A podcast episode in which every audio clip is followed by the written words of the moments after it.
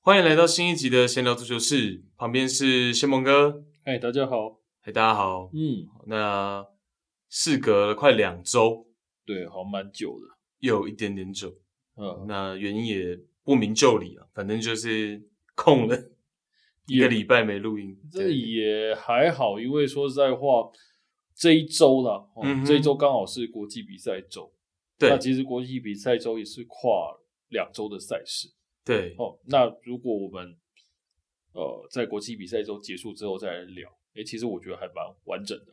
对，也是上礼拜方便你备战嘛。哦啊对，哦，那一声呐喊，其实应该上个新闻的。我还隔天在等有没有什么新闻会报道说这个爱国主播。可可可惜啦，足球的真的看的人没那么多了，对哦，所以说我们但那一生真的是，就是你那个烘托，然后最后那个故事剧情按照你那个印象很深。呃，我知道，就是对印尼的那个嘛，那个我们等一下也是会聊到，我们结尾会聊，对，那但是最主要是说，因为那个毕竟是一个自己国家的比赛嗯哼，哦，那自己国家的比赛，坦白讲，有的时候会播到有点就是完全失控哦，真的是真爱啊，只能这样讲。如果我再怎么样，我都是爱自己的国家嘛，是，我觉得 OK 了，我欣赏。对，对对但当然就是球迷一定，我说观众一定会有两派嘛。当然一种是觉当得然说你我不管播什么比赛，你都应该要中立一点哦，嗯有这样的球迷。对然后一种就是跟我们心情可能比较像的，比较呃支持我们国家队多一些些的，会觉得说好像可以把热情投射多一点嘛。哦对所以我要讲的是说，我自己本身是属于比较在播国家队的时候，我的尺就会抓的比较偏自己啦，因为我对觉得再怎么样，我都是这个国家的人，对，我是台湾人，那我当然就会偏嘛。 嗯，那只是说，以我这个标准来看，我那个时候还的确是有点失控了， 就算是比较你平夸常张，抓可能八二那一天都有点失灵的，就那一瞬间、啊，对那那瞬些间啊用字稍微了，我有看到你后面也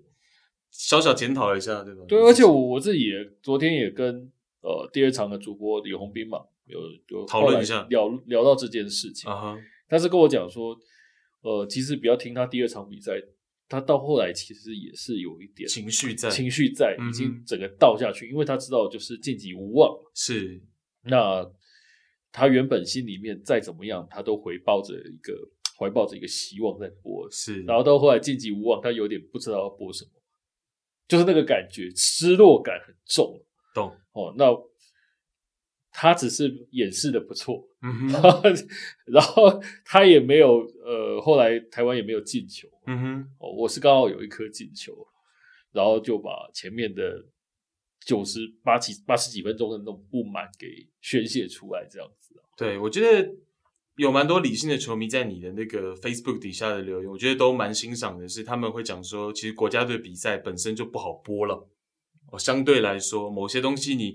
要怎么用字遣词，你要怎么表达，我觉得是有难度。以我一个观众在看你那天转播，所以我觉得其实是 OK 的哦，嗯我觉得哼是 OK。对，那我这礼拜是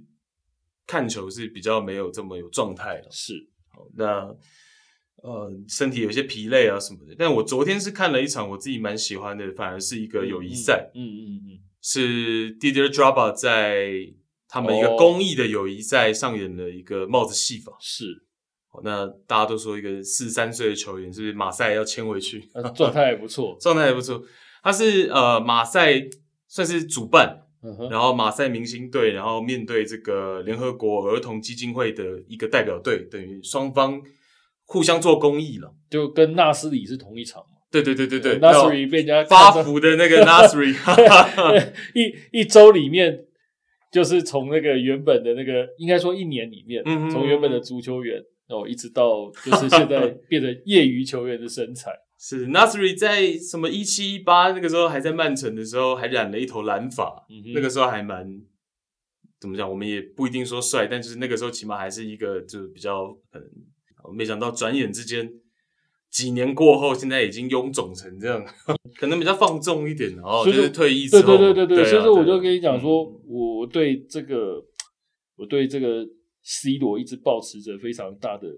尊敬在这块嘛，对对对我对懂我对，懂就你一是直就是是这这样样，对，嗯因为他真的是运动员中更极端的，对，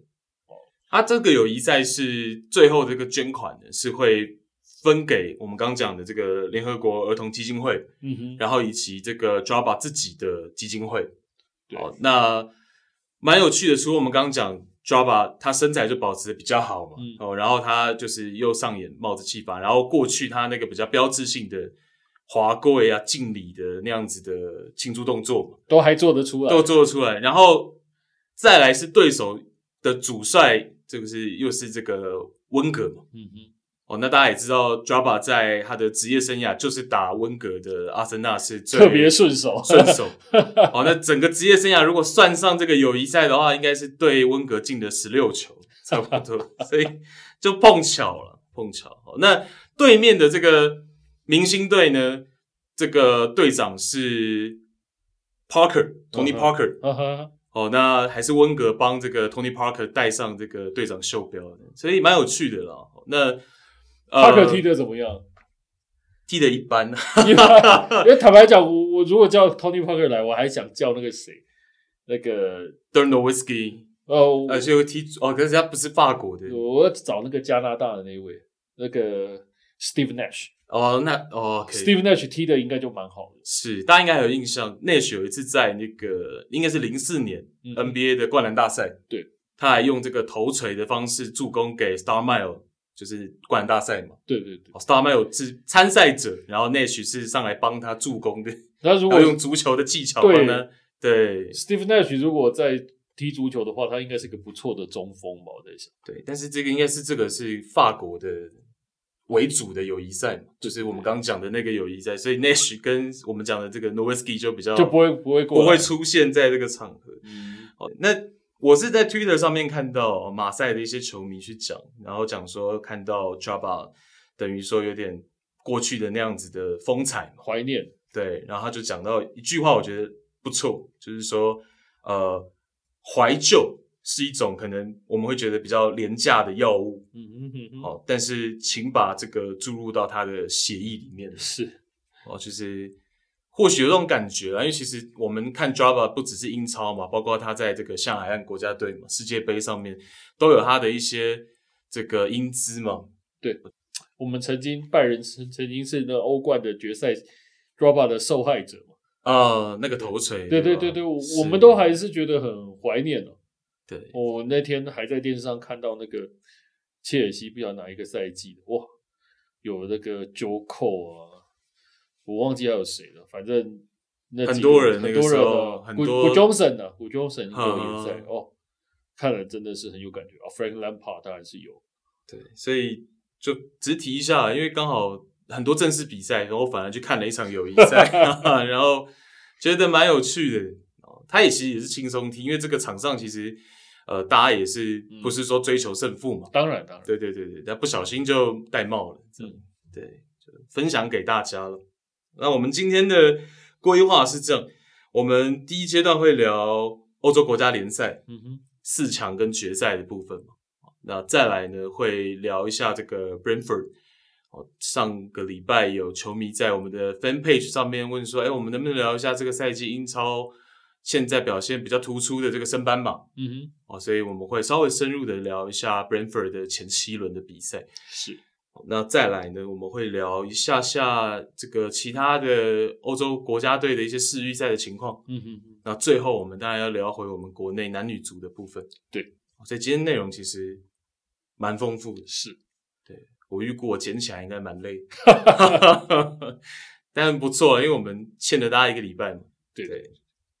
OK，那呃，国家联赛的部分，新梦哥是看的比我在多一些了。我们自己在私底下回顾的时候，应该差不多啦，只是说，呃，我们我有顾到比赛，你没有顾到，你有顾到比赛，我没有顾到的。对这礼拜我比较昏昏沉沉一点，我也反而是差不我多比较 真的有一点点疲倦了、刚好休息一下。嗯 OK，那我们先聊比利时跟法国的比赛。对准决赛嘛，对，这个峰回路转哦，这场比赛，嗯，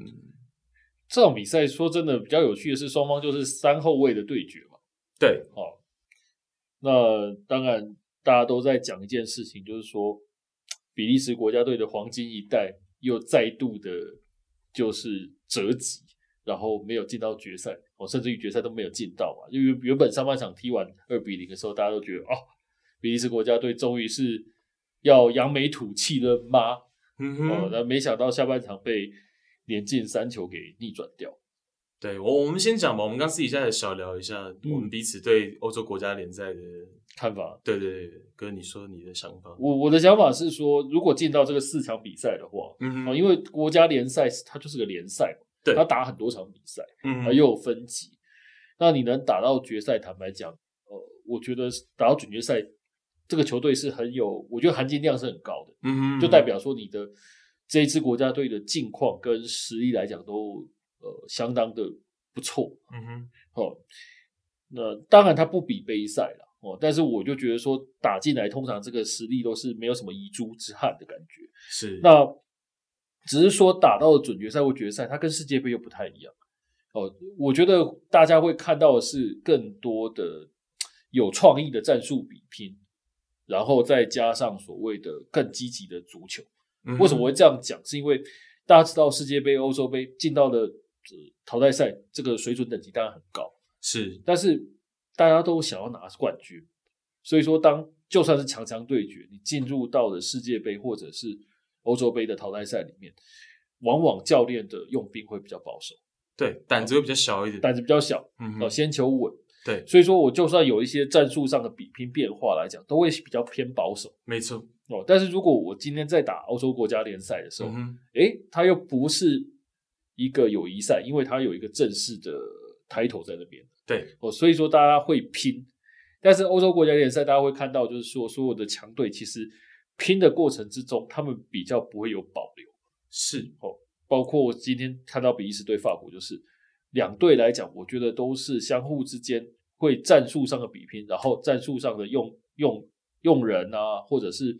辩证什么，我觉得都会比较大胆一点，比较对积极。哦我觉得他就是介于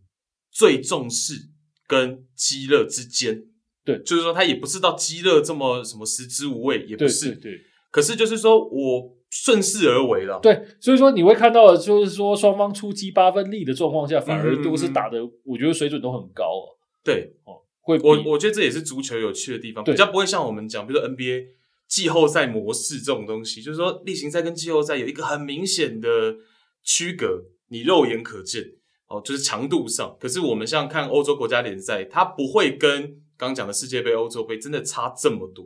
哦，所以反而就像新蒙刚刚讲的，多了一些比较大胆的色彩，对两边的主帅用兵上等等，嗯，那这个东西可是就在比利时身上比较看不到。对吧？我们私底下刚刚也在聊嘛。对对，我觉得这跟他们自己国家队的定性有关系。这几年比利时就一直是用兵保守的一支球队。对，我觉得你也可以提一下你刚讲 De Bruyne 说的那个， d e b r u s 他提了一句话，我觉得很有意思。嗯他在最后第四，这个呃，我们现在讲的是前面准决赛，可是最后大家知道比利时最后只有第四名对，季军赛也输了嘛。也输了嗯输给意大利嘛。De Bruyne 就讲了一句话，他说：“呃，其他球队都有二十二个，哦、全队都是水准很高的球员，是，可是我比利时没有。嗯哼，”那我觉得他点出来就是他对于黄金一代的看法。嗯哼，哦，的确，比利时的确是有这样子的一个倾向，就是说，黄金一代我有非常强的选手，但是那些选手跟现在可能他们的替补席上的球员来讲是有一段落差的。嗯哼，啊，也是因为是这样子，才导致可能 Roberto Martinez 他在使用人在辩证上面是会有这么受限保守。对，他讲的，我觉得也没错。对，因为我觉得是，就算你把比利时的 line up 摊开来看嗯嘛，真的，我们说世界级的，以现阶段来说，可能就是 Lukaku、De Bruyne，可能 c o t o s 嗯，可能就这几个位置。哦，那再来可能 Tillemans，然后 Castagna 这些在英超比较活跃的球员，可能是第二梯次嘛。卡拉斯 o 呃，Carrasco 对，但我觉得 Carrasco 从中国回来之后也有下降了，稍微了哦。但当然也可能在刚刚我们讲 Tillemans 跟 Castagna 那个梯次哦，但是可能就像刚新蒙哥讲的，整个 squad 如果你跟现在的意大利比，意大利是很平均嘛，哦对，我、所有人都在八十分以上，对，好，那那样的感觉上就可能 De Bruyne 可能他当然用字输球嘛，可能稍微比较重一点，比较重一点了。对哦，但是确实，呃，有的因为年纪上，我们说彼此黄金一代确实都已经有点过了巅峰，下坡了在，哦，对，我当我们有看，我自己有看玉婷的私人脸书啊， 讲的可 是上半场完了以后就很伤心的说，这个尔丁哈扎已经对就是阿扎尔已经就是已经真的是确实过巅峰了啦。对，我们看到他在下半场就是有一球反击，对我想说他怎么跑一跑，哎，停下来，这是个反击的机会，他不太可能会跑一跑就慢下来，就很奇怪，然后就被换下去。哦，那果不其然他，又又有伤了，对啊，这两年就是这样。然后对啊，嗯，今天早上我也是很巧又看到一个梗图嘛，嗯，就讲说他呃，就两张图比较，他是在一亿五千万身价身价的时候，呃，跟现在是两千五百万身价的时候，嗯，哦，我就觉得不生唏嘘啦。哦，一个曾经几乎是天下第三人的选手，对我讲天下第三人就是他前面只有梅西跟 C 罗的时候，对，曾经一度是这样子，但是嗯现在来讲，真的伤了哦，然后跟他在皇马一直没有找到最好的状态，哦，导致于他现在整个下滑成这样子，我觉得这个也是看的有点也是难过的啊，还没有到我们希望他看到他的高峰嘛，对，我记得他一四一五自己是评价过他是世界第 五，梅罗，然后伊布，然后 Ribery，啊哈然后再来是他自己，哦 r i b e r y 那时候都在我前面了，他他心他目中嘛，他心目中啊他心目中，嘛，对，所以这这就是过了嘛，过了就是过对对了。我觉得跟这他个有看得出来了，类似遭遇的，像 Gareth Bale 就是类似这样子，太像，哦，太像了，就刚好都两个确实太像。两个人都是在最高价的时候去皇马，嗯，然后那起码 Gareth Bale 还有一两季在皇马还有巅峰一下，哈扎斯直接到了皇马就不见了，然后嗯哼所以不过确实他们的那个巅峰期都过了嘛，嗯现在的场上的那种呃给我们遗憾的或者是有点叹息的感觉是很像的，对对，哦所以 De b r a n a 那个言论也给大家参考，确实比利时的黄金一代，我们应该对他们抱怎样的期待？那呃，Roberto Martinez 确实在调度上面他或有受限了，哦，但是以这场比赛来说，他还是有他的问题存在了。对，而且我觉得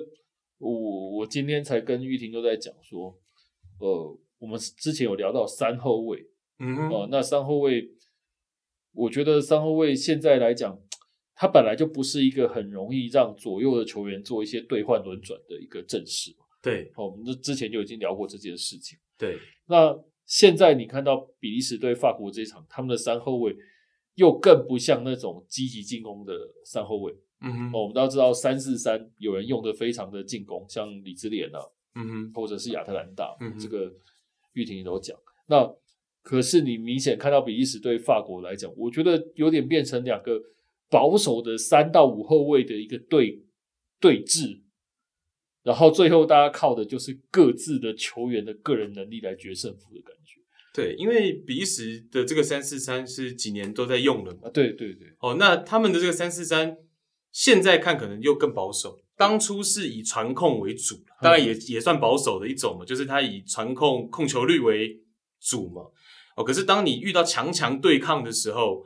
其实你也很难把你的控球优势展现出来。对比如说他面对法国的这样的比没赛，错，他又不像是李智廉的那种三四三对，因为他只控球，他比利时国家队比较没有高位的逼逼抢抢，。嗯，好，那这个也跟我们之前也讲过了 d e b r a n a 跟 Eden Hazard 这两个球员在边路的施压能力，或者他们的意愿，也未必这么高，不无关系了，也不无关系。嗯哦，那其实你像欧洲杯，我那个时候记得有跟大家聊过，打意大利那场比赛，就是试图去压，结果反而被打一个身后的反 哦击。所以你也还是可以回归到我们前面讲的，确实人手上，如果马丁内斯有思考要打高位逼抢，可是他的这些先发球员意愿上、能力上，高位逼抢能不能执行到他想要的那个理想，所以这也是一部分。对对，那就可是就导致说二比零之后，对有一个这么好的上半场，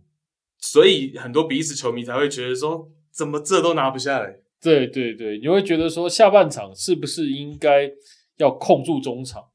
哦，对因为对手当然一定会积极进攻嘛，是但是你要想办法去控制住，让对手就是尽量晚拿分嘛。我觉得这个是嗯一个比较基础的一个想法啊对，假设你有这样的优势，尤其是比利时中场，你有厄丁哈扎尔，你有这个德布劳内，对不对？对 t i l e m a n s 都能拿球，对啊，你有你有 Vissel 这些球员，再怎么样，照理说都是应该要能够控制住中场。嗯哼，哦，因为你双方摊开中场的实力，比利时没有输法国输很多对，哦。哦对啊，这个大家都看得出来。嗯哼，结果没想到比利时就是更保守，哦，他就是打一个几乎是五后卫。对我，我也可以理解他想要做什么，他想要拉出反击的空间嗯哼，哦，然后再确定来一个三比零，大概法国就真的就挂掉了。对哦，但是没想到这件事情到下半场是完全没有发生，对。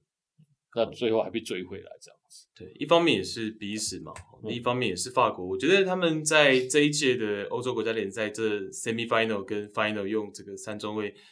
也是蛮成功的。对，因为最主要我认为他们是有两个好的前锋，对，然后其实某方面来说，Pavar 跟这个 Taylor Hernandez 等于在边路，我跟比利时这场比赛兑换上，我也不吃亏。对哦，我同样的体系，同样的阵型，哦，基本上边路的人手是不落女下风的情况下，我的球员进攻防守的平衡性也不比你差。对哦，因为你知道在打这种呃，当然如果是打四后卫来讲的话，Tio 可能没办法，Tio 他是属于比较攻的，对，哦其实我们、我们欧洲杯算有点先知已了，经有先进啊这我讲这们件都事，对对对对对对，就为什么那时候 Tio 没没有没被入选，对对对对对，那帕帕他本身在拜仁就打四后卫，对那他的攻防平衡是不错，但是他进攻能力有。那那他如果打三后卫的话，你就变成把他的进助攻能力就是加到最大，提升，哦嗯让他到翼位的位置去发挥没他错的向前的能力。对。然后我们又另外讲到一个，就是差最多的 X factor 就是本泽马，嗯哼，哇，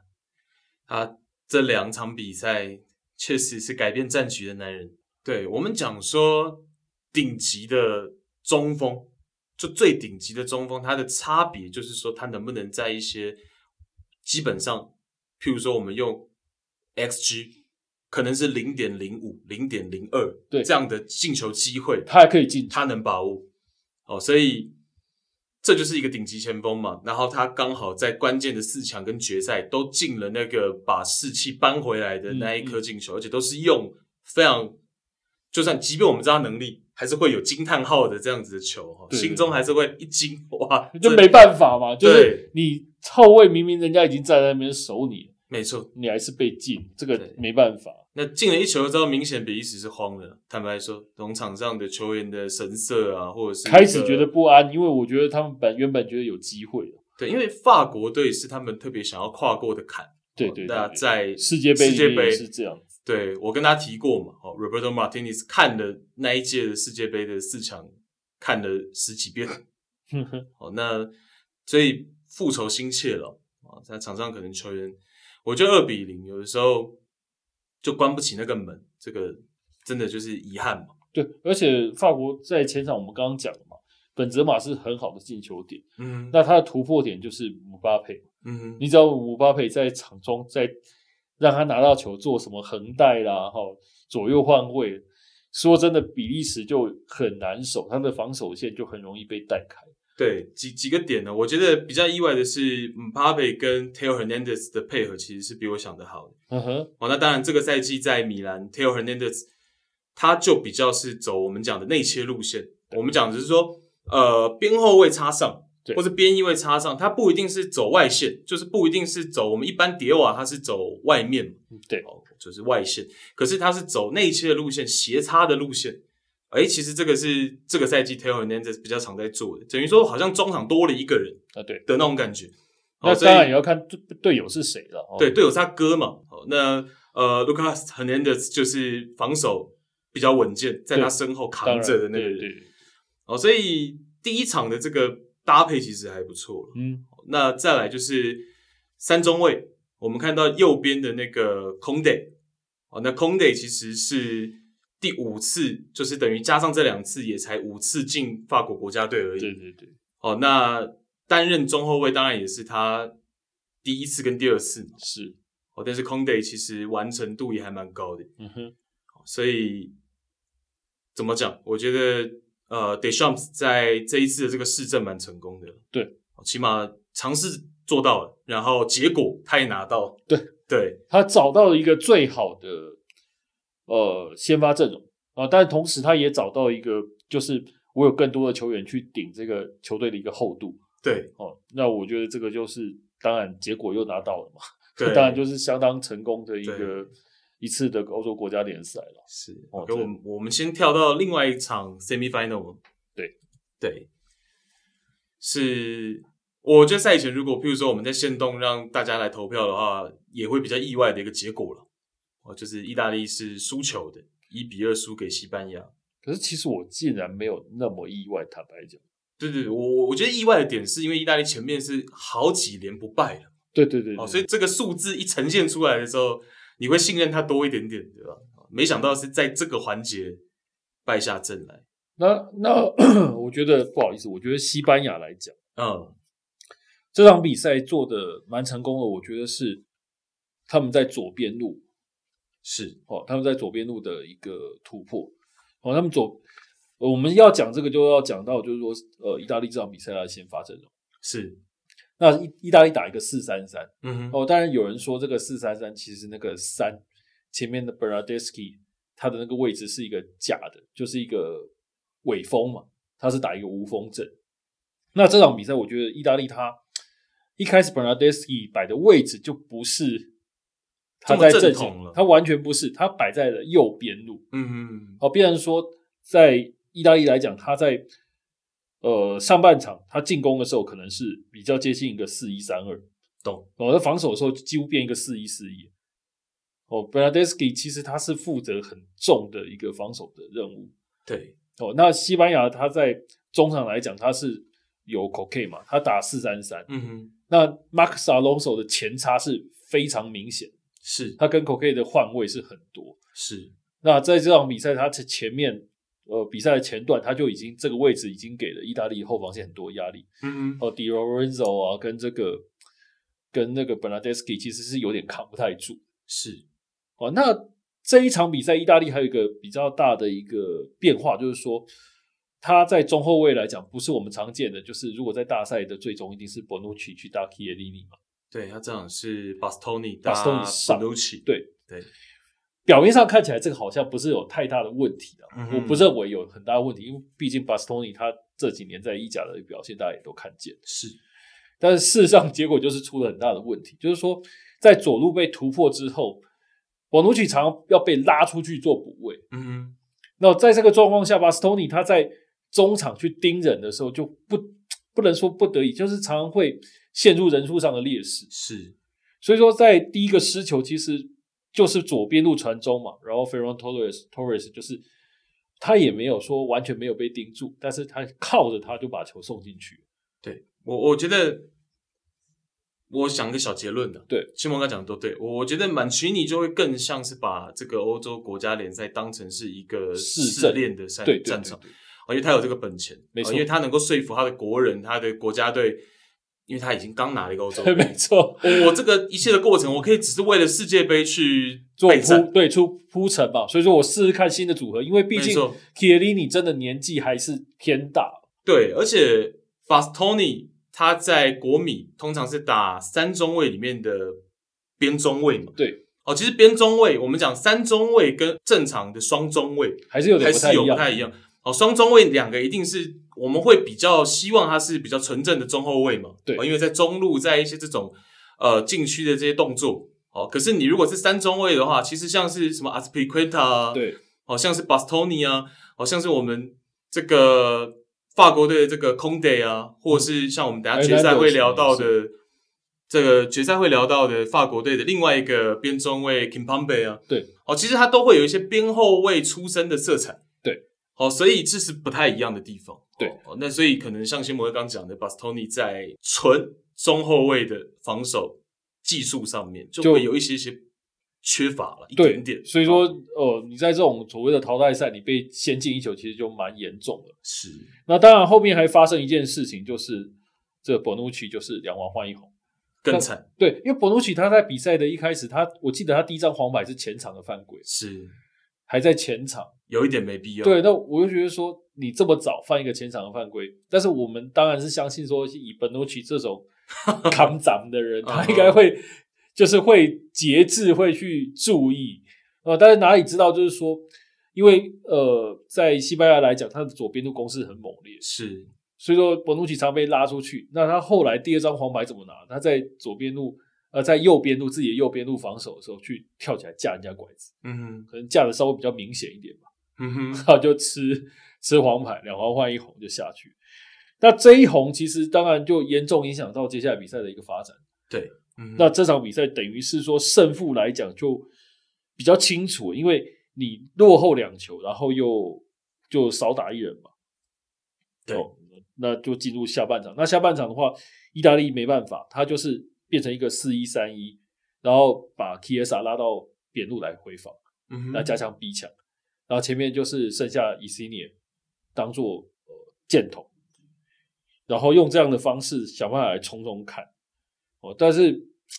我觉得这个能做的就有限了。哦，然后西班牙主要是西班牙，它还没有保守，因为我们知道西班牙的足球它是不太可能用用这个状况保守，它就是变成用控球。对，然后逼你的意大利的前场球员来抢，这样子来做。哦，那我觉得西班牙还是蛮厉害，就是他在七十八分钟的时候，呃，应该说意大利啊还是 OK，就是说西班牙他因为他在传控的时候，他的阵型的保持，他不会保持的太低，是就在比赛后段的时候，他还是大家体力下捕捉到降一，些机会，对，嗯，你体力下降，结果你的站位还站这么高，就就被意大利抓到一球，哦，才会让提耶萨去打回一分。哦，我觉得这一个就是最后他们失球，但是就是意大利找到一点机会了。对哦 k i e s a 助攻给对 Pellegrini，对，对，其实我觉得这场比赛大家就当做一个参考了哈，因为我觉得两边市政的意味都非常很浓厚烈，而且是一个很典型的，就是两种不同风格的足球在在对对打的一个感觉。对，哦所以就是当参考了。好，那就我们刚讲的嘛，曼奇尼他有空间吗？好，所以其实其实在这两次的这个 international break，我们看到很多强国其实都有征召一些他们可能对这些球员有期待或者是有未来性的球员，所以呃都有这样子的味道在。西班牙更明显了。嗯，因为西班牙现在其实有些皇马球迷看西班牙不太顺眼，就是他几乎不太挑皇马的那些。对，我们聊过，聊过他嘛他也用了这个巴萨的小将 Gavi 嘛，对连续两场都是先发，对所以这个我们就讲，这个恩里克确实他绝对有，绝对有他绝对偏有这个色彩，有他自己的色彩了。他可绝对有可，是这个皇马球迷看就更不爽嘛，你还是我前皇马的球员。 对，那也是有先后，对对对对他后来变成巴萨了，对啊，呃对完啊全的叛将。是啊，完全的叛将，对对对是是是，所以对，OK，我们看决赛吧，看决赛。OK，来到决赛是法国一个二比一。哦，那同样的嘛，我们前面已经聊过了这个 Benzema 的那个关键的追平球，哦，就是刚刚我们前面已经一次带到了，就是说他连两场都上演这种制胜的，应该说扭转局势的一球了。对对，不过坦白讲，我觉得这场比赛，呃，一个三三中卫的阵型对四中呃四后卫的一个阵型。嗯哼那我觉得西班牙这场比赛，我觉得打得稳稳当当嘛这场比赛你要你要我说的话，我觉得在奔着马那颗球追回来之前，西班牙占据的优势、啊对，没错，好我觉得我完全是看好西班牙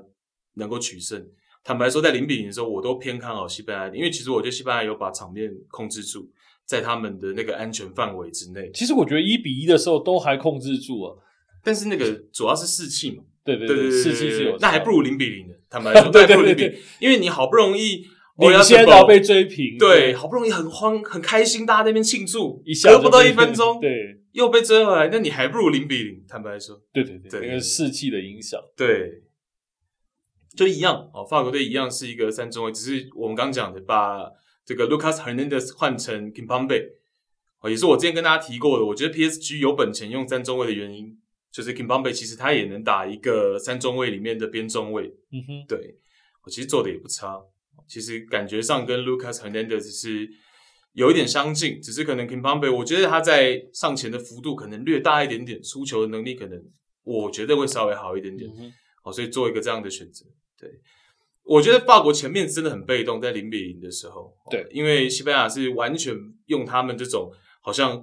我不进球也无所谓，但我不会让你进球，我不会让你有球权，我把控球率保持在我要的那个理想的那个安全范围里面那个状态。然后西班牙那一天，包括 Bosquez，包括 Roger，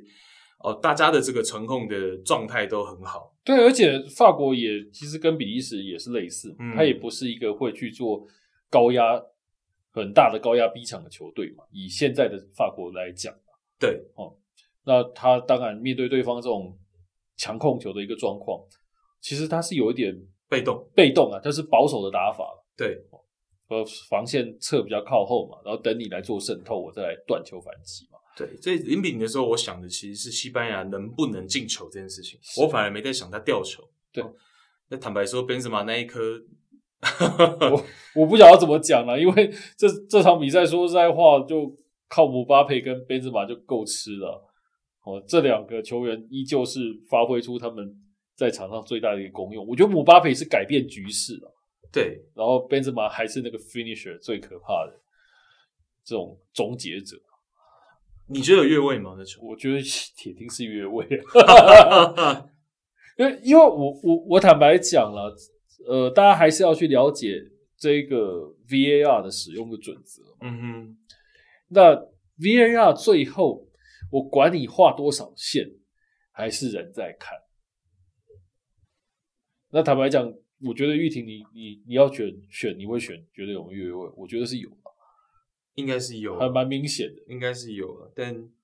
你也知道嘛，我我的个性是这样嘛，我的个性就是比赛结果出来了就不去想那些，因为你你想也没用。是我啊，其实我对于我做球迷来说是这样。所以说我觉得这场比赛最后最后结果当然对西班牙是有点不公平的。哦，答案就是这样子。这场比赛他们应该可以赢的，我我觉得是有机会了。对，我觉得是有机会。其实本泽马那球如果不出现的话，是有可能控场控到最后的最后其实是有机会，因为那一天的传控状态就很好哦，所以其实现在恩里克西班牙还是走不会跟过去差太多哦，只是说人才上面没有过去这么的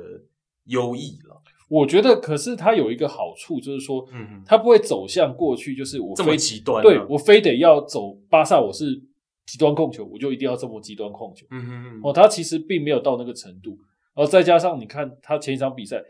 嘴巴上讲他是打无锋阵，但事实上你看那个 Torres 这样子的一个打法，嗯哼，哦 f e r r a n Torres 的打法， 就觉得其实他们已经开始在打中锋强点，对，呃，就是说他已经渐渐的去走出过去的那一种所谓的一个纯控无锋的一个球风。对，只是他们不会这么直接的，真的去选一个纯中锋的人才了。对哦，譬如说 Fran Torres 或者是 o y a z b o 其实都还是技术面也是兼顾得到因了为。因为现在的西班牙的足球是这个样子，哦，就是有技术的前锋，哦，他们是常常在出这样的人才，对，哦，我觉得所以说有选这样的人也是蛮正常对，坦白说，布教授传给 o y a z b o 那球也很漂亮。的。嗯哼，其实西班牙完成的那一球也很漂亮，所以呃，我觉得很好看的决赛啊。可能大家会觉得前半段略显无聊嘛，因为就是 西班牙在控场，对啊，但对比分一有变化，其实就是蛮好看的一个决赛。哦，就是大家看下半场就够了。 如果是球迷的话，对，因为你看前六十分钟的控球率大概是六十六比三四，嗯哼，对对对对，所以如果我来定义这场比赛，我不会把它定义成法国刻意让控球权，我觉得就是他们其实抢不太到西班牙的的球，那打法也不太一样。打法也不太一嗯样。当然，他也本来法国也不会主动硬要跟你刚控球率了，对当然是这样嘛。只是我就觉得，呃，稍微是照着西班牙的剧本在走，没错直到没错本泽马那一个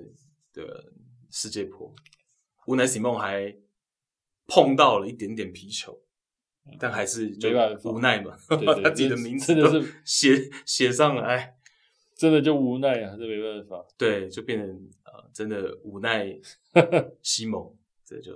对。但其实还好了，其实大家都知道嘛，这个比赛虽然你失冠了，但是重点在明年的世界杯了。对，没错。 OK，所以能接受吧？呃，当然了，我觉得最不能接受真的是比利时了。大概对，我觉得其实，在这一次的呃欧洲联赛四强来讲，有三支球队应该会觉得自己明年世界杯是有希望的。嗯哼呃，只有比利时的看法是比较悲观，因为他们有希望已经不少年了。哦，对，今年可能还未必有上一届世界杯有希望。所以对，那接下来他们还有可能就是因为伤病的问题，哦，你球员老化的问题，对哦，可能会再往下走一点点。对，他们也不是后继无人，可是不是说像他们这黄金一代每个位置都有了。对，然后要很快的接上，可能也有一些问题。对对对对对对，所以我我觉得还是蛮精彩的，比我预期的精彩。你觉得呢？我觉这得这个四强还不错，因为我我就像我们刚刚之前讨论的一样，嗯，我觉得这四强他们战术性的比拼其实是做的很多。对哦，双方的总教练不管哪一场比赛，双方的总教练在下棋一样那种感觉，哦，都是相当精彩的。其实我们是真的可以聊得更细，只是我没有太深究哦这是我的一个疏失，我觉得，因为其实像法国在决赛，啊，他当然，譬如说 Griezmann 跟 Papa 在反击长传他们的一个配合上、默契上、分配上，其实这都有可以，我们可以深入考究了，哦，对，而且其实都有的，对，对然后包括 Papa 一些数字嘛，对哦，大家不是把他的这个数字拿出来讲，就是哦，这个非常有统治力的 Papa 又跑出来了。国家队的 Papa 对对对，对， 对，其实是可以再深入考究的了。那 OK 了，我觉得就浅谈嘛。对对，OK，那再来是聊 Brentford。嗯哼，好那 Brentford 在前七轮目前是排在第七名，英超的部分。对，对，宣木哥在赛季之前，我们好像其实没有特别的聊到这支升班马嘛。对对，我我觉得大大家说真的 b r a n f o r 我我对我刚刚在节目开始前，其实也跟玉婷有聊过，就是、嗯呃，我这几年我听到 b r a n f o r 但唯一一次就是在一七一八的那个足总杯足总杯，是我当时打到了，算是近几年来讲，他们打的比较好的成绩了，打到第五轮是，哦。那他们有遇到过 QPR，嗯哼，可能在第四轮吧。那因为刚好播到，那嗯大家知道，就是 QPR 对 Brentford 是一个西伦敦德比，是哦，所以说我对他们那个时候是有印象的。我觉得他们打的还不错，但是坦白讲，呃，在三四个赛季后，他有进到英超，我还是觉得还蛮惊讶的。哦，那呃，我先讲一些这赛季他们表现好的一个重点。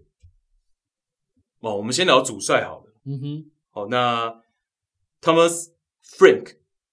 哦，那他的执教履历摊开来看呢，第一个是他在丹麦的数字队担任过教练。对，好，那再来呢，他有三个赛季从呃一六一七吧到一八一九吧，是担任 Dean Smith 现在阿斯顿维拉主帅的助教。对，好，那再来就是他接任 Brentford。呃，我觉得有一个蛮有意思，就是说他的嗯哼执教的经历，是他是一个好简单来讲，我们现在常常讲的就是学院派的。对他也是，嗯呃，为什么是？因为他当过球员，可是他球员是只有踢业余的。对。哦，然后他的执教生涯，我们知道就是很早就开始了。是他第一个执教的履历技能，就是在就二是零零五年的时候，他就已经在做执教了。嗯哼，已经转换跑道了。对，已经转换跑道，完全变成一个主帅。所以说他的呃，可以知道他的一个预备期来讲，其实是以一个选手来讲算很早。对哦，所以说他是一个学院派的主帅没有错。而且以现在的身世来说的话，Thomas Frank，呃，在这个赛季有到现在为止，他有跟哪几队传过绯闻？但这个真的是，我觉得就是传闻而已，大家可以听听看。哦，他跟比如说曼联、嗯对阿森纳，开季都摇摇欲坠的两队嘛，嗯哼哦，还有现在跟纽卡索联是连结在一起了。嗯是可见说，大家对这一位学院派主帅也有一定的看好度。对他的一些战术啊，因为他在这几年 Brentford 其实真的就是他一路把他从可能英冠啊，就把他拉上来到英超嘛。对，那他的很多访问里面，他都会提到几个 hashtag，嗯好、哦、像是 brave 勇气，嗯哼，哼，像是 humble 谦逊，对，像是高位逼抢这件事情。嗯哼，哦，所以基本上，呃，当然勇气跟高位逼抢是有点互搭在一起的，就是他会常常鼓励他的球员在场上是要呃有勇气去做高位逼抢的。是，哦，那再来就是他其实是跟年轻球员的沟通上，当然这是很多学院派主帅的特点啊，就是他们能够跟年轻球员在沟通上有更良好的一个呃情况，对，更良好的一个表现。哦，那呃，Brentford 这个赛季第一个他表现特别好的点是在定位球，对，七场联赛他们已经从定位球身上取得了四个进球。哦，那但是呢，实际上 Brentford 是所有英超二十支球队里面获得角球次数最少的。哦，他获得角球次数最少，可是他七轮已经通过定位球拿到了四个进球。就代表说他呃，第一个他运动战可能不见得是占优势，所以他拿到角球次数少，但是他嗯哼把握性特别高。对，没错。哦，他的每个角球的 xG 预期进球值是来到了零点零七。哦，以角球来说，这个已经是英超 G 冠的数据了。嗯哼，哦，我们今天会提到蛮多的 XG，那等一下在聊比赛的时候呢，我再跟大家细讲哦一些 XG 的一些我的看法，这样。是，哦，那这个是一个现在普遍在评价说角球把握度的，因为其实角球就很简单，你基本上呃有威胁的，你一定会完成所谓的射门。嗯哼，哦，那当你完成射门的时候，用 SG 去评价你的角球的一个品质，是一个我觉得还蛮有效的一个方式，哦，来去验算说这个球队在角球上它的呃战术性、它的把握力，嗯哼，哦，它能够制造出怎样的品质的角球射门。所以，呃，零点零七已经是英超居冠。哦，那再来呢？他们其实是有所谓的定位球的负责人，哦，就是一个专门在针对定位球技术这块去做的一个，你也可以当做他是个教练的，或者是他就是一个技术人员嘛。哦，那现在专职的呢叫做 Bernardo c u e v a 哦，那他们在定位球的战术上呢，其实是跟某些球队的某个赛季会比较像，可是 Brentford 其实是在这几个赛季都一直这样做。是一个怎样的战术呢？是它基本上会有五到六个人塞在小禁区的附近，然后会有一个开角球的人嘛，嗯，然后其他的三个人他会分散，有点像是三角形，把大禁区给呃围起环绕住。嗯，对，就是一个开角球，然后一个人会站在开角球的那个人的身旁，一个人站在大禁区的弧顶，嗯哼，然后另外一个人站在弱侧边的四十五度角。对，哦，等于三个人把这个大禁区附近给做一个算是包围，然后然后五到六个人去小禁区，然后一个人开角球。哦，基本上它会是一个全员投入，或者是保留一个人，等于十人投入或九人投入在角球战术。蛮多的。对，哦而且他们是基本上这个赛季来说是普遍都这样用。嗯哼，好，那再来是刚刚讲到他们有一个这个 c u e v a 是专门在做定位球的这个设计嘛。嗯哼， 好，那每一场比赛根据他们自己的一个助教所说呢，会有六十种左右的定位球套路，嚯，那这蛮多的。蛮多的哦。对他们来说，他们觉得有六十种套路，代表我们有六十种进球的可能。哦，所以他们设计了很多种不一样的东西。这个我们等一下聊比赛也会稍微再提到他们一些啊、除了开角球以外的不一样的这个方法。哦，那刚刚讲这样子把大禁区做一个包围的模式，第一个就是说他人数上嘛，他当然他的这个角球我们刚讲了，他的 SG 显现出来就是第一名嘛。嗯哼，好，那再来是这样做一个包围的情况，是我比较有机会再执行第二波，因为你可能在禁区，你对手解围出来之后，我的人是分占角落的，嗯哼，我比较有机会马上在四十五度角或者是禁区弧顶执行我角球或者是定位球之后的第二波后续进攻嗯。哦，所以这是 Brentford 在英冠能够升到英超的上赛季，或者是这赛季，这都是他们一个制胜或者说能够取得积分的一个呃，算是法宝，或者是他们的一个专长。哦，其实我觉得这很重要。嗯，呃，大家有没有发不知道有没有发现一件事情？那这个 Frank 这个 Frank 他是那个丹麦人嘛，而德国队在最近签的那个门将定位球不是定位球教练嘛？哦，最近德国队就是原本没有定位球教练这一职，他们也为了要加强，他们签了一个这个这个 Better Bright，对，哦，结果也是个定位球教练。而我在且想这个跟丹麦这个体没系错没有没有什么关系。我们在欧洲杯也看到丹麦国家队在这个地方也琢磨的很透彻。嗯哦，丹麦国家队也在定位球上面有所琢磨，这是呃之前新闻或者是一些专栏大家也看到。对对，所以或许是，也有可能就是他学院派主帅的一个过程，他他的体悟，哼，对，或者是 Brentford 他本来尝试在，因为大家知道嘛，他是作为一个小俱乐部，通常都是卖方嘛，对哦，所以他的球员来来去去，他可品质没办法把控的情况下，定位球确实是这种球队一个生存的呃一个必要，他需要去加强的点。对，而且说实在话，他我觉得刚刚有讲到一个啦，就是说你刚刚有一个十人或者是甚至于九人参与定位球进攻，没错这个战没错术我没觉得错这个没是一错个要经过很精密布置。为什么？因为你定位球，你如果投入太多人，你通一常旦被越过你的那个被包围打网，对被打，反击是非常非常的快的。没错，哦，你要吊球，有的时候定位球反而你的进攻会变人家对手的进攻机会。没错，没错。哦，所以说这个设计都很精良、很精准。对他们上赛季，其实，在英冠就我记得是不知道哪一场比赛，也差点为了这件事情付出代价，嗯哼，而差一点可能没办法呃回到英超是哦。可是那场最后是三比二，我忘记对手是谁，所以其实这都冒着风险的。不过小球队就是这样，他有些战术性，他就是要搏一搏。对对对对对，所以我认为是是蛮成功的了。当然才七轮了，嗯不哼，过目前为止，他包括打阿斯顿维拉，包括打这个狼队，哦，他都有通过这样的模式去取得一些收获。对，好、那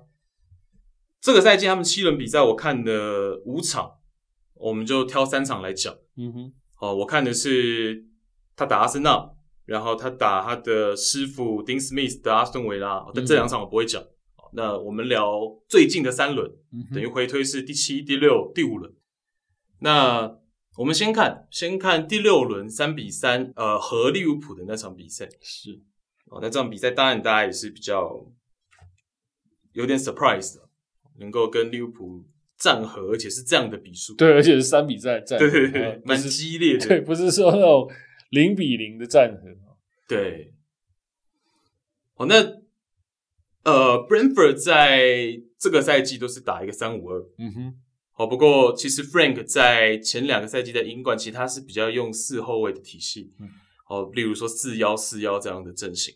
哦，所以他来到英超之后，其实是一改他前几个赛季在英冠的这个风格跟 system，用了一个三五二的体系。然后比较大的影响，像是他们的十九号，我们现在看到，比如打利物浦的这个阵型图是双前锋的一员嘛，嗯哼，十九号这个 Bremo。好，那 Bremo 其实在前两个赛季在英冠四后卫体系，他就是打右边锋的，嗯哼，或者说右边中场。哦，所以这个变动 system 的变动对他来说就比较比较大。比较大。哦，结果他适应的还不错。嗯哼哼，哦，因为他个子比较娇小一点，他有点像影锋那样子去穿插，呃，跟这个 Ivan Tony，我们知道上赛季的英冠金靴搭配的是不错的。嗯哼，好其实我们之前有一次聊到，但我后来剪掉了，就是我有跟新蒙哥在某一集的时候聊到说，哎，Ivan Tony 就是现在这个 Brentford 最受瞩目的这位球员，呃，他是上赛季是英冠的金靴，对然后上上赛季是英甲的金靴，嗯哼，对，连续两个。赛级季别对啊，连续两个级别拿到了这个所谓连两个的赛季进的球金王靴，对哦，，这个真的蛮少见的。蛮少见的。对，哦，然后他其实现在很受瞩目，是他一年半前的在 Transfer Market 的预估身价是四十万欧元而已，嗯哼，一年半之后现在是三千两百万， 这个哦这涨幅 差不多啦，八十倍，对对，蛮可怕的。蛮可观的。对对，对哦，那呃，实际看比赛，我觉得是有这样子的 potential 哦啊，因为他呃，虽然我们会觉得这种低级别的出来的这种前锋，会不会他的技术可能比较粗糙啊，嗯哼，或者怎么样？可是诶，蛮意外的是，他其实他人球结合的还不错，对，而且他就是算全面吧，他全面对，他他的进球，我记得就是他包括左右脚哦，包括头锤，能够他投锤。都都可以。对，而且我还再补充一点是，这个赛季还发觉到他居然还能侧应，嗯哦，哼，他还有一脚出球，有的时候稍微后撤一点点，他来去直塞给前插的队友，居然在最近的几轮也挖掘到，哎，他还有这样子的能力是哦，所以其实身价能够涨到，因为三千两百万也已经不低了，对对对，那呃，就代表说确实是能力被大家所认可了。对，哦，那我们之前跟谢蒙哥聊到的是说，他是英格兰跟牙买加国籍，嗯哦，哼，双重国籍，所以他能代表两个国家队。可是他实际上从小到大是一个数字队都没踢过的。嗯哼，哦，但以对他，所以现在说才会四十万欧元 嘛。是，可是以他现在的实力，其实牙买加国家队是一个 option 嘛。对，对。可是我们就是聊到说，很多其实有这样子，就是刚好这两个国家，英格兰、牙买加这样子的球员，其实他通常都不会选择代表，牙牙买加买加啦，对，就不知道为什么。因为牙买加大部分的球员，如果印象中没错的话，他们国脚大部分都还是本土。本土的队嘛，哦哦所以就不知道为什么很多像是这个 Demary Gray 啊，好像是这个艾弗顿的 Mason Holgate，啊嗯像是之前这个 Watford 的 Troy Deeney，嗯哼，都是这样子的两个国家的国籍，可是都没选择代表牙买加，而以他们的实力，应该都绝对符合牙买加国家队的。而且我们刚刚讲 Ivan Tony，你没有这个牙买加数字队的那个的，当然我是没有看过他真正的资料了。好，我对在对对猜对他对，对我在猜他的成长就全部都在英国。对对哦对对对，那应该是，应该是啊我其实我们都没看的，但对我觉得这个讲的很有道理，应该对那应该是，对，那对对对对。因为如果你是有这样的资历，你又是在牙买加出生长大，我我认为他代表牙买加数字队的几率应该高的。那你认为他忽然代表英格兰国家队的几率？我觉得主要是看战术性。嗯，嗯坦白讲，以他这个位置来讲，在英格兰国家队还是有太多人。对对对，当然，但他就算入选，肯定也是，就像 Watkins，他入选也不是，也不是能够上场的。坦白说，对，我们等一下讲世预赛的时候还会讲到。对，对对对对对。应该我我主要好奇的是，你觉多到得他没有就一样的角度，他没有代表过英格兰的数字队，嗯会不会影响他？你懂吗？就是身份证，就跟你刚讲的一样。我是这个角度的话，我觉得要看他个人的，不，你觉得如果他真的技术面，然后他的嗯战术性真的到那个位置，即便他没有代表过英格兰数字队，也有机会的。我觉得有机会。如果是这样的话，哦，再加上如果他的生长都是在英国的话，嗯哦，我觉得这个机会就更大。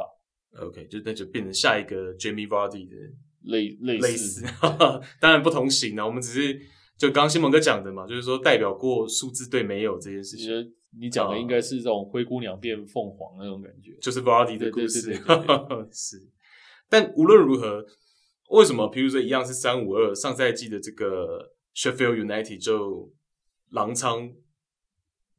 坠入这个英冠？我我其实这个其实某方面来说，当然体系完全一样的阵型，他嗯对踢法不一样了，这个对，这我们刚刚有讲过嘛，三后卫、三四三、三五他二，有能保守，有能激进嘛？对，好，那再来就是说，其实有一些细节要去调整。对，那再来就是说，以双前锋的品质跟进攻的能力来说，个人能力来说，这个 Brentford 的现在这两位我们刚刚讲的 b r e m o 跟 Ivan Tony 就会比 Sheffield United 上赛季的那两位来的出色了。而且我看 Brentford 他有一些正宗，有一些蛮有意思，他蛮多丹麦的。对，就是跟这个主帅 Frank 是有直接关系的。对对然后另外一个德国球员嘛，就是那个 Vitaliano。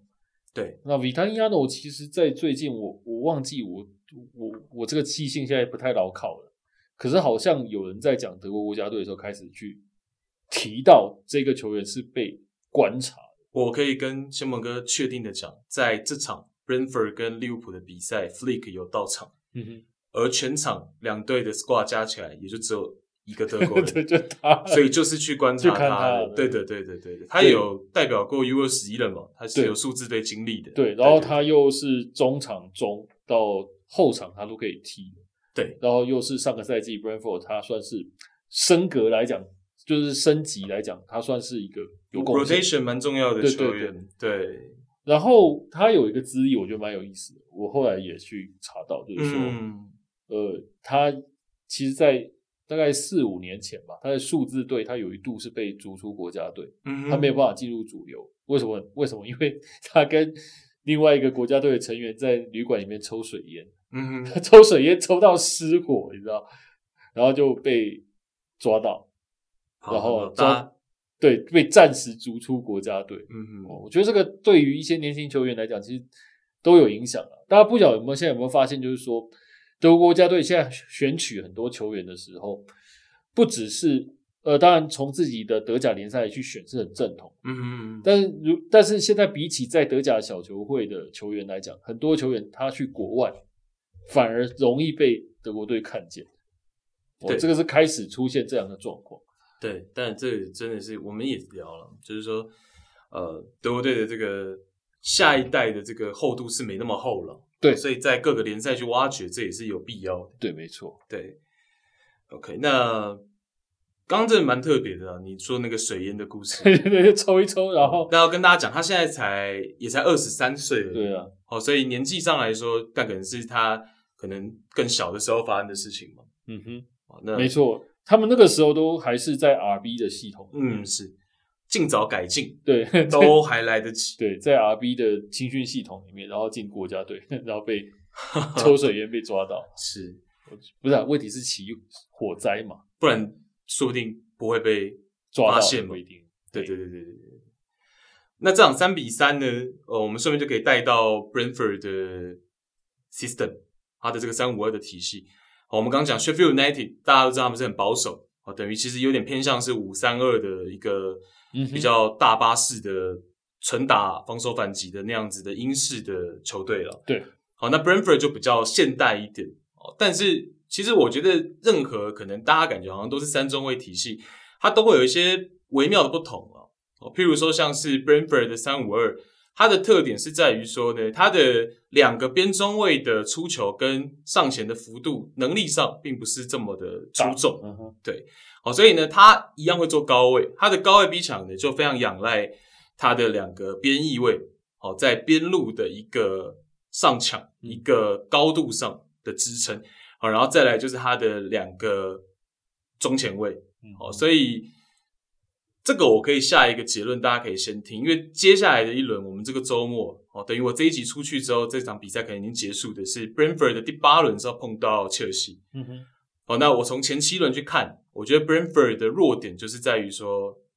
中场它会有被渗透的空间比较大啊，就是我跟我刚刚讲，因为它的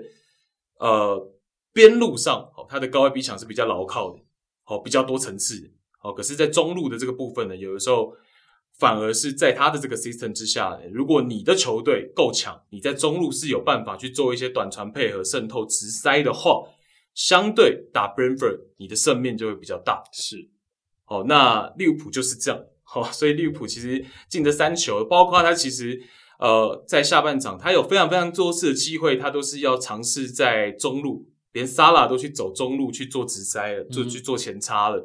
哦，就是他有瞄准到这一点。哦那第一球是 Brentford 进的，然后那是 Ivan Tony 在门前的一个嗅觉，哦，脚后跟的助攻。嗯哼，哦，那利物浦的第一球呢是 Jota 的头球破门，哦，然后这就是 Brentford 的另外一个防守的问题。我们刚讲了，他的两个边翼位 Henry 跟 Carnos 会比较积极的去上抢嘛，嗯哼，哦，所以这个身后空间其实是会有比比较大的啦，，对，会有这个能够被利用的空间。哦，那利物浦呢，就是利用一个长传，直接越过这个 Brentford 去布置的这个中前场的一个高位的一个网。嗯好，，他越过去之后呢，在边路 s a l a 跟斜插支援的这个 Henderson，等于有一个套边、一个叠瓦的一个进攻的时候，呃，就让 Henderson 拿到了一个传中的一个机会。嗯哼，啊，那这个时候这种球其实就是我们刚讲的嘛，Brentford 不是这么强大的球队，他很难在所有的攻守都取得一个平衡，对，所以他一个赌博式或者说一个牺牲上，他就会在边路呢会有这样子给对手稍纵即逝的机会，对，哦，那这种稍纵即逝的机会，他也有可能可以避免，可是就是说他要在很迅速的情况下，第一个他要快速回防，第二个他要想办法赶快去沟通协防。哦，就是我们赶快不要漏人嘛，我们回防的人赶快对对对对，能够清楚的对到，就有可能去防堵到对手这样的机会。哦不过这一球就是 Brentford 没有去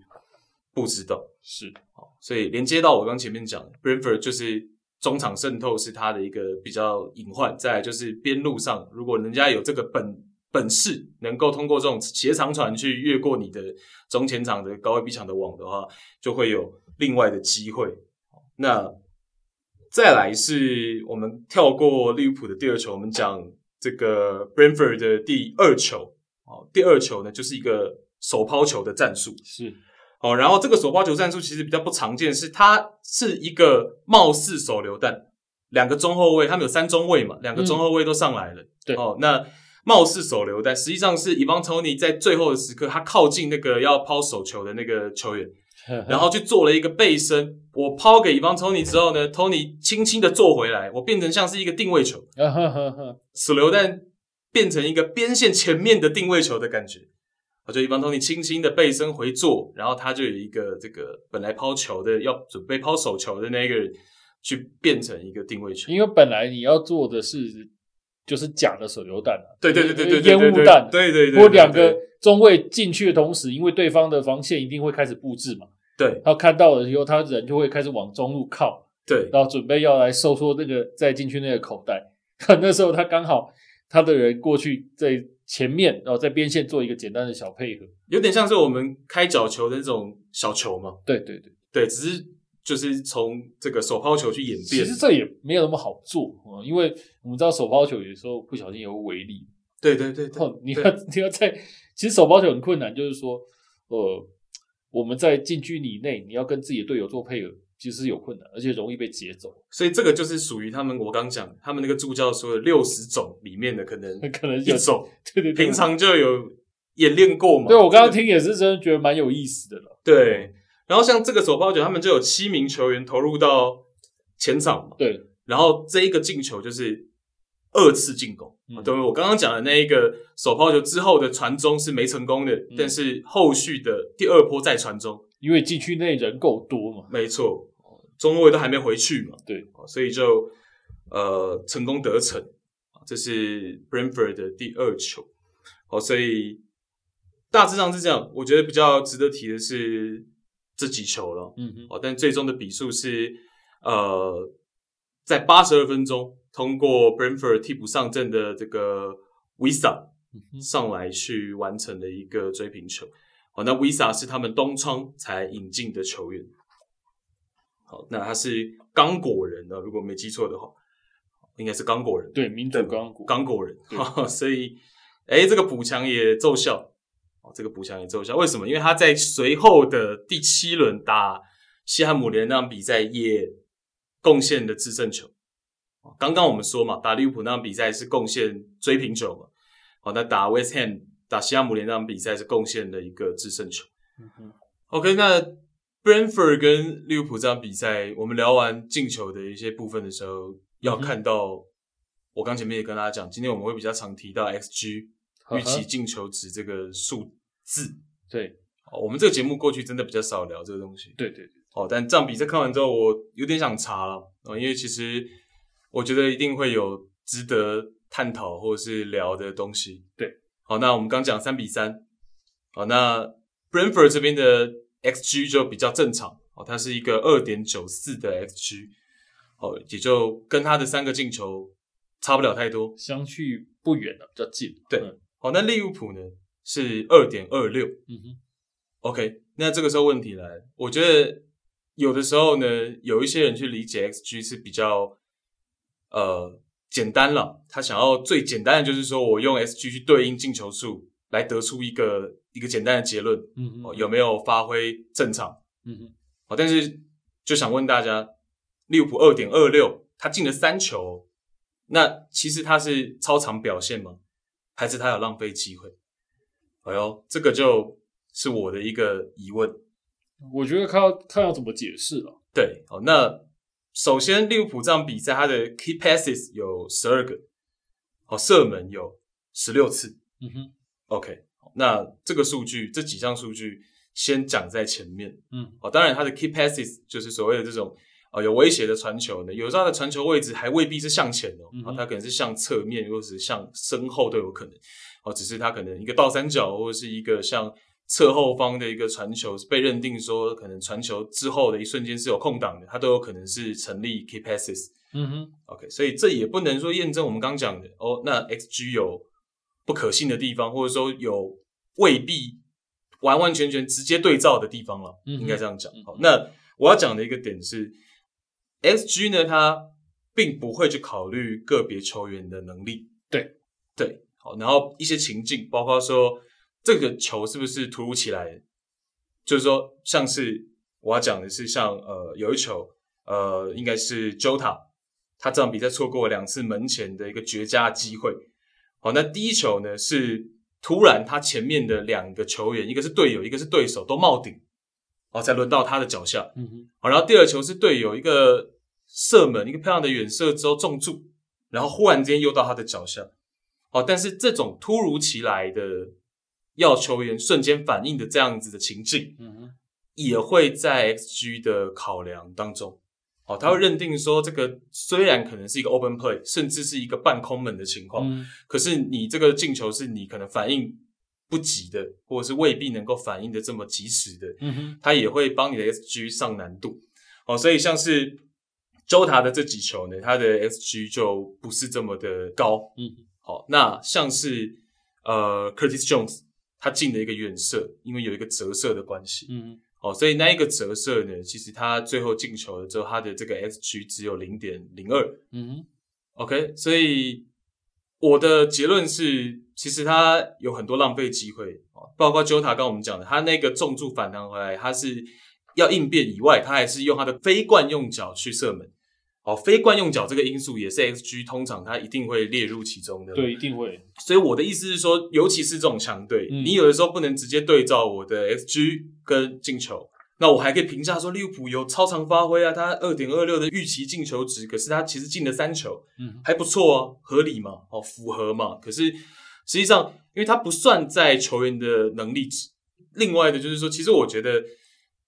XG 没办法表现出来，就是说，像以 Jota 来说，即便他是重注突然反应，即便他是用非惯用脚，他都应该要进。是，所以这东西他没有办法用 SG 来呈现，对哦，因为他不会把 Jota 的能力算比其他人高嗯，对，当然，哦，所以这就是为什么我我们有的时候不会特别去引用 SG 的原因，是因为你还是要看比赛，你还是要观察过程，嗯你要知道说这个整个过程，包括说 SG 它其实是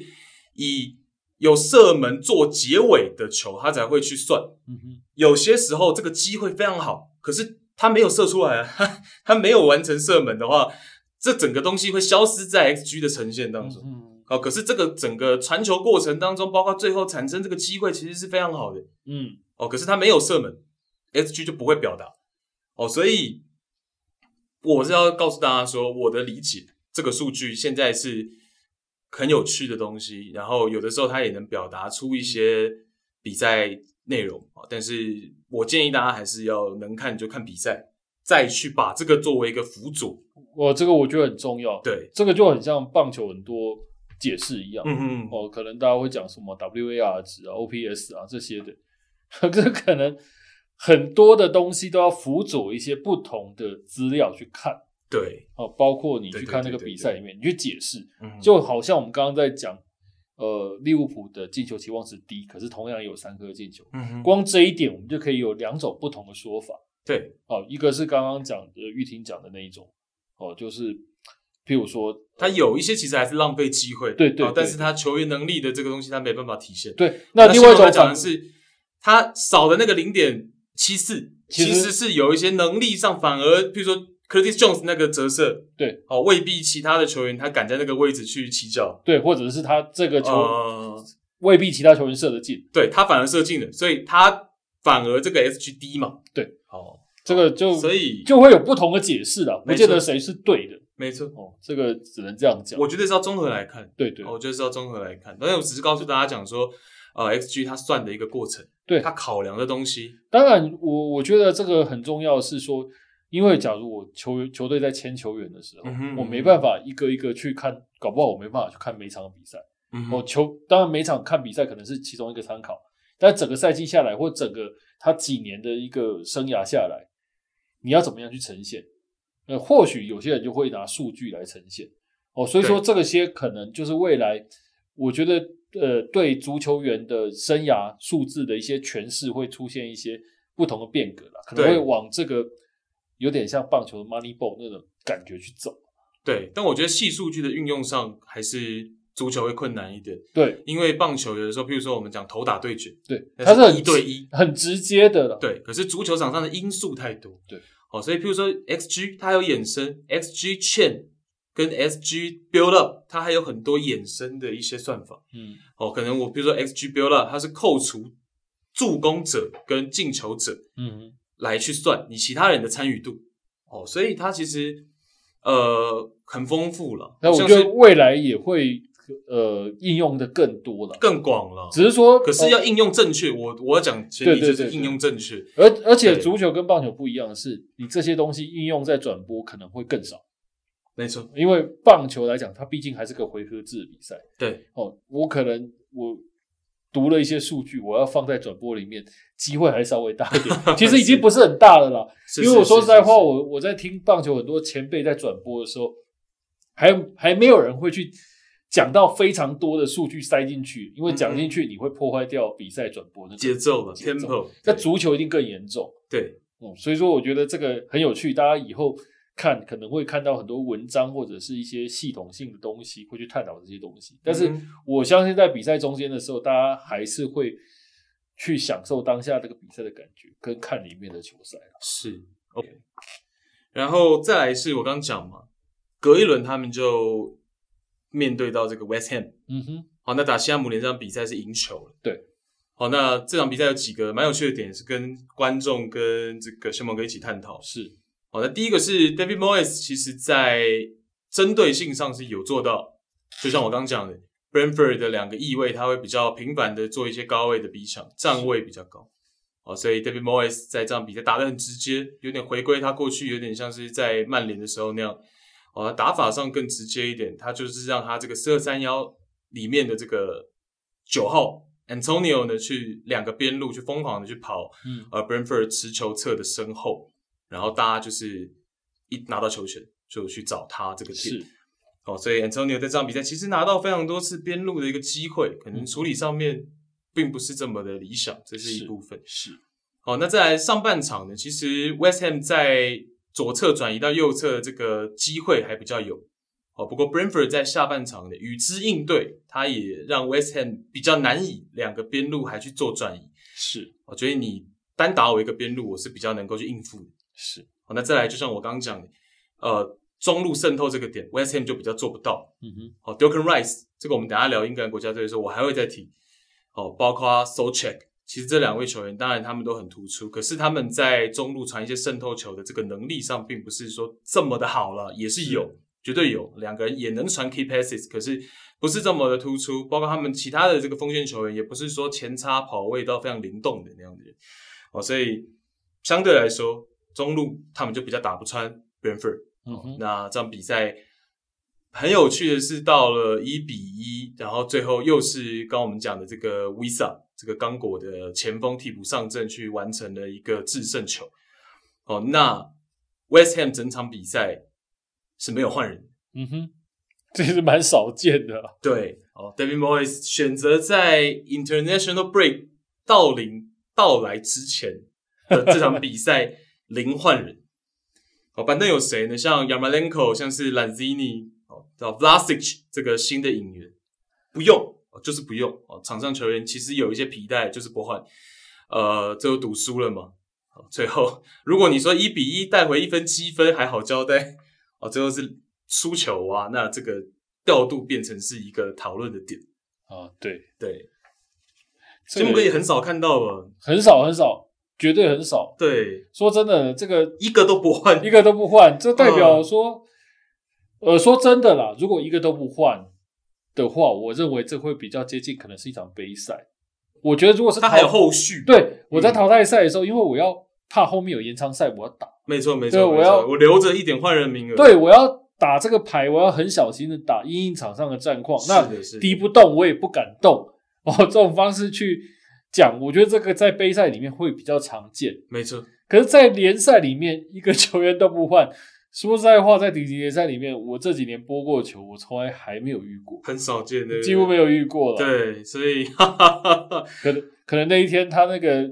换人那个纸条，我忘记带去还是怎样的，踢了一个足球场上的信任球，哦，信任足球。对，这很诡异啊！我觉得，主要是逻辑上来说，West Ham 的板凳也不是用不了，而且哦而而且而且这个重点，另外一个还更诡异的是，呃，你是在主场，对然后你面对的是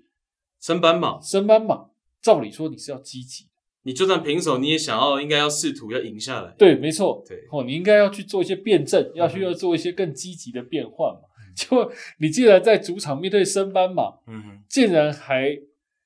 拖着不换，对哦被追，就是你好不容易追平，你还拖着不 换，这我觉得是很诡异的一件事情。是我这个我只能讲说，这个足球天才嘛， 天才的想法我永远是猜不透。哦，football genius，大家应该讲这个，知道这个梗是哪时候来的。对。那这场球确实是有一点 genius，对，football genius 对 Moyes 又出现了，有一点摸不透了，有对一对点摸不透。哦，那 Brentford 这场球就是一样延续我刚刚讲的 system 嗯啊，就是他们的一个高位比场，而且在场上这场球我还有观察到，譬如说像 e v a n Tony 作为这个前锋，他有时候也会比一些手势去提醒身后的队友说，哎，这是个逼抢的时机，上压的时机。对，哦，所以其实他们包括场边这个是一定的嘛，哦，Frank 在场边也会去提醒，哦，有时候对手抛手抛球，哦，我们要赶快的这个集中这个站位，啊，去围堵一下，试图去抢回球权。哦，所以这是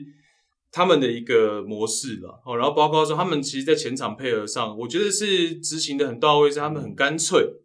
就是很干脆这两个字。哦，一些边中结合啊，中前场有很多那种电传啊、挑传，嗯哼，就是一脚传球也是会有哦嗯，哼就是其实踢的还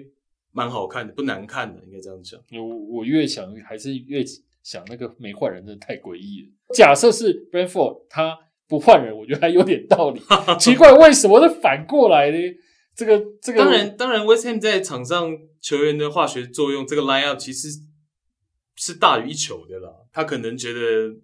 他有犹豫吧，快要进了，快要进了。对可他有能犹豫啊。心里想说再再撑一下就进了。因为前面浪费很多机会，但是在八十分钟是追平哦，所以他可能想说，哎、那快了，快了，干脆快不了要动，我觉得这个是个很嗯诡异的事情。我坦白讲，我真的觉得太诡异了。啊，真的，我感觉失去 Lingard 之后，好像他这个赛季就不太会换人，就是嗯 调度上有一些受 限。啊，这个讲到林皇真的是，呃，我在想啊，西汉姆一定很多球员在半场就开始热身，那那些球员一定全部都觉得奇怪，我今天到底在热什么？因为我七十几分就看到刚讲的嘛，两个锋线兰兹尼跟亚马lenko 已经坐在那个这个板凳球员的那个席位，哦然后就坐在那边就已在经有点聊天。就我是热想说这热还没热，还是热完呢？应该是热完回去了，对对，后来才觉得哦，那应该是热完。本来想说还没热吗？那都七十几分钟不太可能了，啊不跑吗？对啊一，一般来讲，你呃下半场可能要上场的选手在中场的对时候，对对对对对对，就应该是在。在场边已经我热想说过七十 几分钟，他们怎么已经坐在那边开始闲话家常了？了，是没有打算要上场，诡异哦结果诡异真的没换人。这真的是天才对，啊，这个没有办法。哦，那用 SG 来讲的话，譬如说这场比赛，我们刚刚讲嘛，Bowen 在第八十分钟帮西汉姆联追回一球嘛，嗯哦，可他实际上他进的那一球呢，XG 只有零点零三，嗯，非常低啊，哦，我们讲 SG 是不会有一的情况哦，因为 XG 就是说预期进球值嘛，对不会有百分之百，一就是百分之百，对，就是百分之百一定一会定会进的进。其实足球不会有这个东西嘛，不可能哦那零点零三相对来说就百分之三而已，就很低嘛，哦，很低嘛，哦，可是他错过了一球，有零点四五的门前头 槌，哦，等于说有另外一球是因为零点四五很高了，其实哦，有过半机会会进的。其实这就是，其实我们以我们一般来说，就是传统来说就是必进球的，嗯，有点这样概念的，提供给大家一个参考了。我记得点球大概都是在零点七左右，差不多，对对对，好，对，差不多，然后 Tivo Werner 常常射飞的应 该是大概在0.7 也是零点五以上或那个周围，对对对对对，对。然后第八十六分钟，Rice 在左侧四十五度角有传球到远柱，哦，让 Antonio 跟 Solchek 两个人是同时错过了一个两个人其实应该是一碰，可能胸口碰到都有可能会进的球，呃，两个人同时没碰到球。哦，那像这种球，我刚刚也跟大家提过了，XG 的呈现就是没有这个这个球。嗯哼，哦，所以为什么我跟大家讲，就是说有的时候 XG 它还是会有一些遗漏的视角。对，好、像这种球，因为你没有完成射门，它没表达，嗯可是这个球其实以几率上来说是可能全场前几好的进球机会，嗯哼，哦所以它会有一点点盲区了。哦所以这是跟大家点出来。OK，那本来还要聊一场打狼队了，就不提。但是呃，我觉得应该也带的蛮完整的，就是 Brentford 在这个赛季总结来说，就是他的定位球的战术性，然后他的这种高位逼抢，靠两个翼位 Henry 跟 Carnos 嗯哼，哦，两个人的一个进攻性，两个人的一个高位逼抢，然后包括他们的这个双前锋的配合度，哦，所以其实我觉得保级一定没问题，哦，但能不能维持在前十，其实我我我没有说一定真的很看好，哦，我们会聊这个主题，主要是因为因为状况火热的又是升班嘛，对对对对对哦，对你不能不聊，而不是说我真的很看好说哦，他这个赛季会冲击到欧战席次，这倒也未必，因为这个后面还有很长一段呢、路还长，对对，因为任何球队是这样，你一个赛季很长，对对对，对你会有连胜，你就有可能会连败。对你会有关系到伤兵、板凳厚度，嗯，别人下半季这个第二次面对你的针对性，这都是会考量在内哦。那所以说，呃，你上半季的一初期，哦，你打了一波连胜，只能代表说你的准备不错，对，然后你这个赛季可能不会降级， 因为你把你前面后面可能要失的一个分数，你就先全部赚回来，是先赚回来再说，这样子。哦，你有储金啊，这个日本人讲就是有存钱这样子。 有存钱的。对对对对对是，后面再来花。对，最后提一个就是刚刚讲的他们的边翼位之一七号的 Carnos，嗯哼，他是西班牙的球员，然后二十四岁啊，巴萨跟利物浦的青训出身。好了，他也是边锋出身，所以在场上我们看到有的时候他边翼位，他还能跟这个双前锋其中一个可能做一个前后的一个换位，是，他的进攻性真的是还不错。他目前的市场估值是一千四百万欧元，我觉得以 Brentford 这样程度的球队啊、能用到这样子的边翼位，其实就已经是不错了。好，所以呃，包括他的比赛理解也不错，他有的时候能够在侧面去做传中，或者是去做一些分配球，我觉得都还蛮合理的。哦，所以除了我们讲双前锋，哦其实 Carnos 在这支球队他的进攻的角色扮演也蛮吃重。啊，对， OK，好，那就到这边。之后有时间，譬如说像 Brighton 呢，现在排第六啊，这种我们有机会也可以跟大家聊呢。嗯哼，有一些这种哎、在某一个区段表现特别突出的球队，我们就可以拿一拿，拿出来跟大家聊一聊。是，对，